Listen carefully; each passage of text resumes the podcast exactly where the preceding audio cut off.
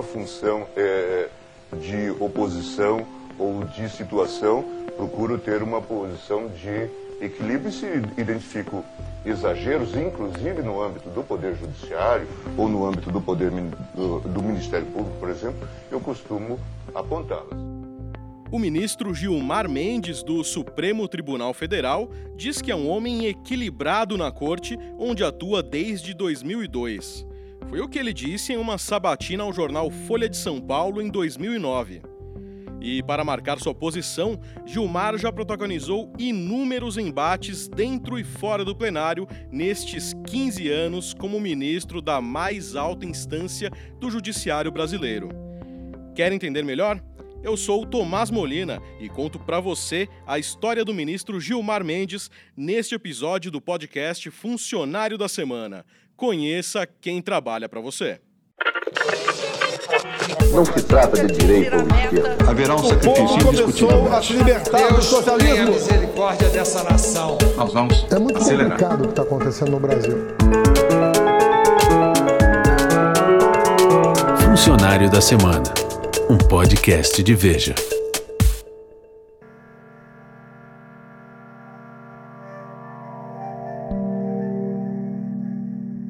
Gilmar Ferreira Mendes nasceu em Diamantino, Mato Grosso, em 30 de dezembro de 1955. Sua família se dividia entre o direito e a política.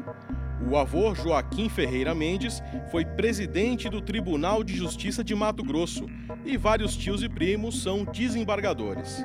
Já o pai, Francisco Ferreira Mendes, foi prefeito de Diamantino, o mesmo cargo que foi ocupado pelo irmão, Francisco Júnior. Gilmar manteve a tradição familiar. Foi estudar direito na Universidade de Brasília e aproximou-se da política ao ocupar cargos importantes, como chefe da assessoria jurídica da presidência durante o governo de Fernando Collor e advogado-geral da União na gestão de Fernando Henrique Cardoso. Foi o Tucano quem o indicou para uma das 11 vagas no Supremo. Depois, Gilmar chegou a ocupar a presidência do STF. FHC afirmou no programa Jovem Pan News em 2018 que não se arrependeu da escolha. O Gilmar tem um pensamento dele. O pensamento dele nesse momento é mais, aspas, garantista. Quer dizer, ele vai pela, pela regra da lei, então libera pessoas porque não, porque não cumpriu, o tribunal ao julgar não, não, não, não, não tal requisito e tal. Isso produz, no momento que nós vivemos, que é um de ódio entre vários setores da sociedade, ele é- pode ser odiado por alguns e amado por outros, né? Mas eu, eu, não, eu não posso ter arrependimento por alguém que, na verdade, tá- tem uma visão, sempre teve uma visão. Sempre foi uma pessoa que tem formação na Alemanha, não sei o quê.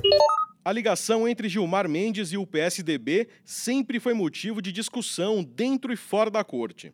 Ele, por exemplo, ofereceu em sua casa um jantar para celebrar o aniversário de 75 anos do amigo José Serra, senador pelo PSDB. O jantar aconteceu um dia depois de um então Procurador-Geral da República, Rodrigo Janot, encaminhar ao Supremo pedidos de abertura de inquérito contra vários políticos citados em delações da Odebrecht, entre eles o próprio Serra e outros convidados da festa, como o também tucano Aécio Neves. Mas as amizades de Gilmar não estão só no PSDB. Ele é próximo do ex-presidente Michel Temer, do MDB. Em 2017, o ministro se viu na obrigação de julgar a chapa Dilma Temer por suspeitas de irregularidades na campanha eleitoral de 2014. Naquela época, o ministro do STF acumulava o cargo de presidente do Tribunal Superior Eleitoral. Acabou dando o voto de Minerva a favor da absolvição da dupla. Gilmar, porém, não vê problemas nessa proximidade com políticos, como disse em entrevista a Roberto Dávila na Globo News em 2017. Nós vivemos essa realidade ao la- eh, em Brasília, sobretudo. Não é? Nós temos relações institucionais. Como presidente do TSE é? e como ex-presidente do Supremo, converso com todas as forças políticas e sou obrigado a fazê-lo. Não é? e, e a gente faz também com gosto, desenvolve. O senhor gosta de política? Eu gosto. eh, eh, empatia, simpatia com eh, as pessoas, né? passamos a conviver. E claro que com algumas pessoas nós passamos a ter maior ou menor eh, eh, afinidade e aí desenvolvemos laços. Com o presidente Temer eu comento livros, trago livro para ele de Portugal, ele me recomenda textos de biografia. Em suma, conversamos sobre Sim. os mais diversos assuntos. Eh, as pessoas imaginam que estamos, podíamos estar discutindo a questão eh, do julgamento aqui no TSE, mas não faz nenhum sentido isto. E, e todos nós sabemos também os limites. Né? Somos eh, conhecidos já de, de muitos anos. Como que também convivi com, com, com o presidente Lula e com políticos de todas as uh, colorações uh, políticas. Né? Então, o senhor não... é visto meio como uma plumagem tucana, né? Eu não sei, nunca fui filiado a partido político, mas é claro que eu tenho conversa com, com pessoas dos mais diversos, eh, das mais diversas colorações políticas. Em suma, a vida é muito complexa é. para que a gente coloque nesses, nessas escadinhas ou, ou nessas gavetinhas, né? nessas caixinhas. Dora Kramer, há problema em um ministro do STF gostar de política? Não há nenhum problema em um ministro do Supremo gostar de política, uma vez que gosto não se discute. O que se discute aí é o envolvimento de magistrados com políticos. No caso do ministro Gilmar Mendes, a proximidade dele com políticos acaba tornando suas decisões discutíveis aos olhos da opinião pública.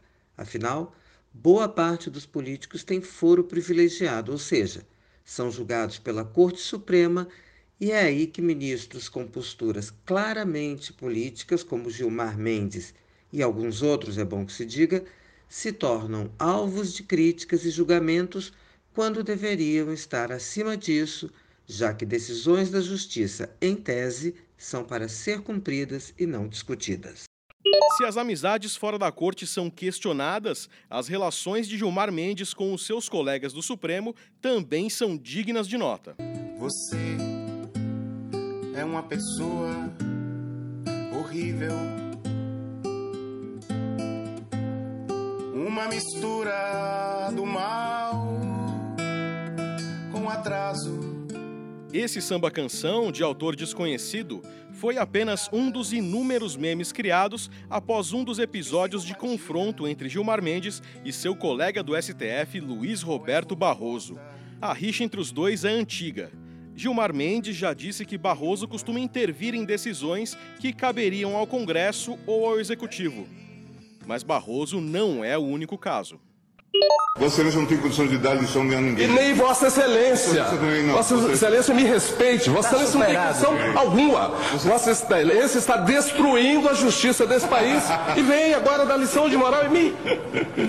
Saia à rua, ministro Gilmar. Saia à rua. Ministro Joaquim, nós já superamos essa faço. discussão com o meu pedido de vista. Não vê, Vossa Excelência não tem Vamos. condições alguma. Não estou tem nenhuma rua, condição. Eu estou na rua, ministro Joaquim. Vossa Excelência não está, não. Vossa Excelência não está na rua, não. É. Vossa Excelência está na mídia, destruindo a credibilidade do judiciário brasileiro. É isso. Coisa, ministro Joaquim. Não, ministro Joaquim, vamos é. ponderar. Eu não já falo. Vossa Excelência, quando se dirige a mim, Vossa Excelência não está falando com os seus capangas do Mato Grosso, ministro Gilmar. Respeite. Senhor presidente. Respeite. Ministro Joaquim, Vossa Excelência, me respeite. Eu digo a mesma coisa. Vamos encerrar a sessão. Digo a mesma coisa. Esse foi o ex-ministro do Supremo Joaquim Barbosa discutindo com Gilmar Mendes em 2009, durante julgamento sobre o sistema previdenciário do Paraná. A sessão, assim como muitas outras, foi interrompida. Muitos embates de Gilmar Mendes no STF tiveram o PT como pano de fundo. Na época do mensalão, o ministro não poupou críticas ao partido ele disse que o processo revelava um dos episódios mais vergonhosos da história política do país. Mais tarde, Gilmar também foi o responsável pela liminar que suspendeu a nomeação de Lula para chefe da Casa Civil do governo Dilma.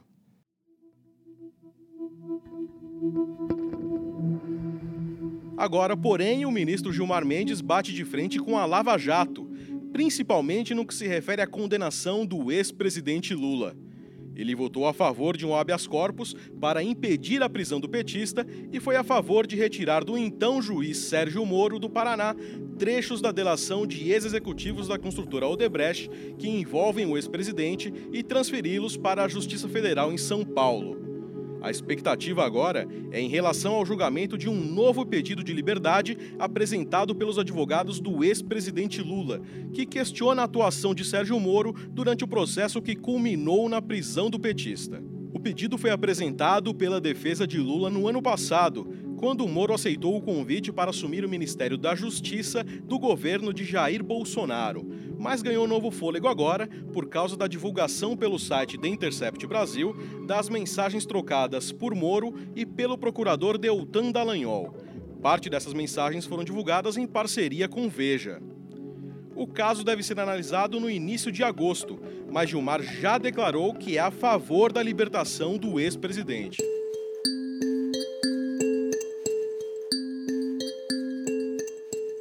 Durante sua infância em Diamantino, Gilmar Mendes estudou em colégios jesuítas e sempre teve uma formação católica. Apesar disso, Gilmar costuma se posicionar de forma progressista. Ele votou a favor, por exemplo, da liberação do porte de maconha para uso pessoal e defendeu a descriminalização do porte para uso de todo tipo de droga. O projeto ainda está na pauta do Supremo.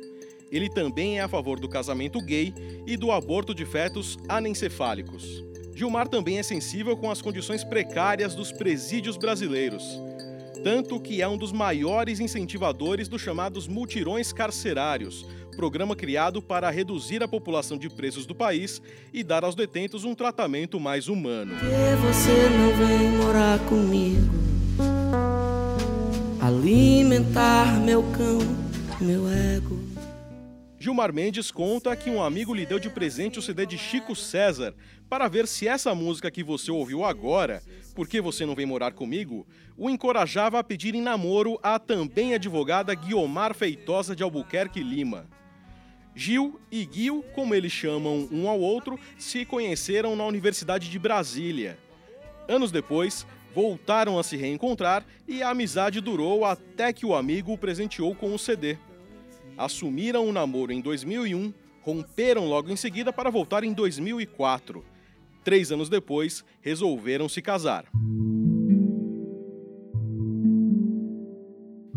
Guio deixou o Tribunal Superior do Trabalho para atuar em um dos maiores escritórios de advocacia do país, o do advogado Sérgio Bermudes, que tem entre seus clientes empresas e empresários de renome como Ike Batista. Ike, Najinarras e Daniel Dantas foram alguns dos empresários que acabaram soltos graças a habeas corpus concedidos pelo ministro Gilmar Mendes. As decisões colocaram o ministro de novo no alvo das críticas.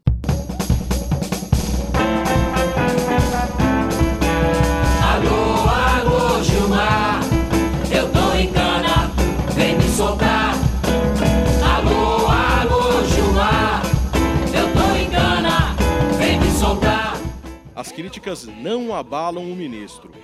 Nem mesmo quando mandou soltar pela terceira vez seguida o empresário Jacó Barata Filho, conhecido como o rei do ônibus do Rio, que era acusado de pagar propina a empresários locais. Barata Filho e Gilmar Mendes são próximos.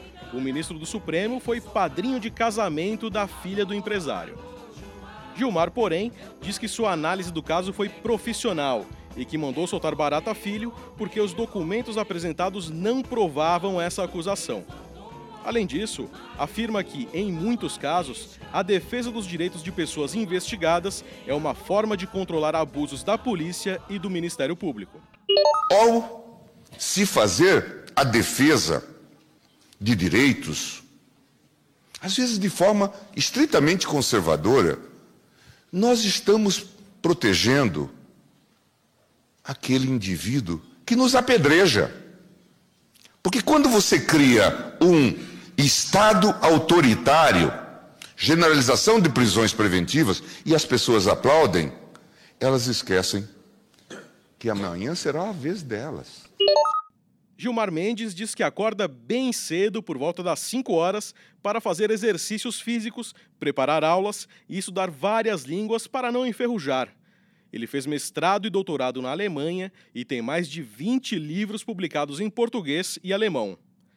Dá aulas no Instituto Brasiliense de Direito Público, fundado por ele mesmo, e que oferece cursos de graduação e pós-graduação em Brasília. Vários ministros do STF e outras autoridades já deram aula lá. No STF, Gilmar Mendes ainda tem um longo caminho pela frente. Com 63 anos de idade, ele pode continuar no Supremo até completar 75 anos em dezembro de 2030. Até lá, tudo indica ainda vai protagonizar muitos embates no plenário. O que, na opinião do ministro, é necessário, como ele disse em entrevista à Globo News. Eu acho que há confrontos que são necessários. E, e, os confrontos que são necessários têm que ser é, travados. É. E eu travei bons confrontos no tribunal, como travei em outros ambientes na vida pública, na AGU, e acho que no Brasil às vezes há falta de confrontos.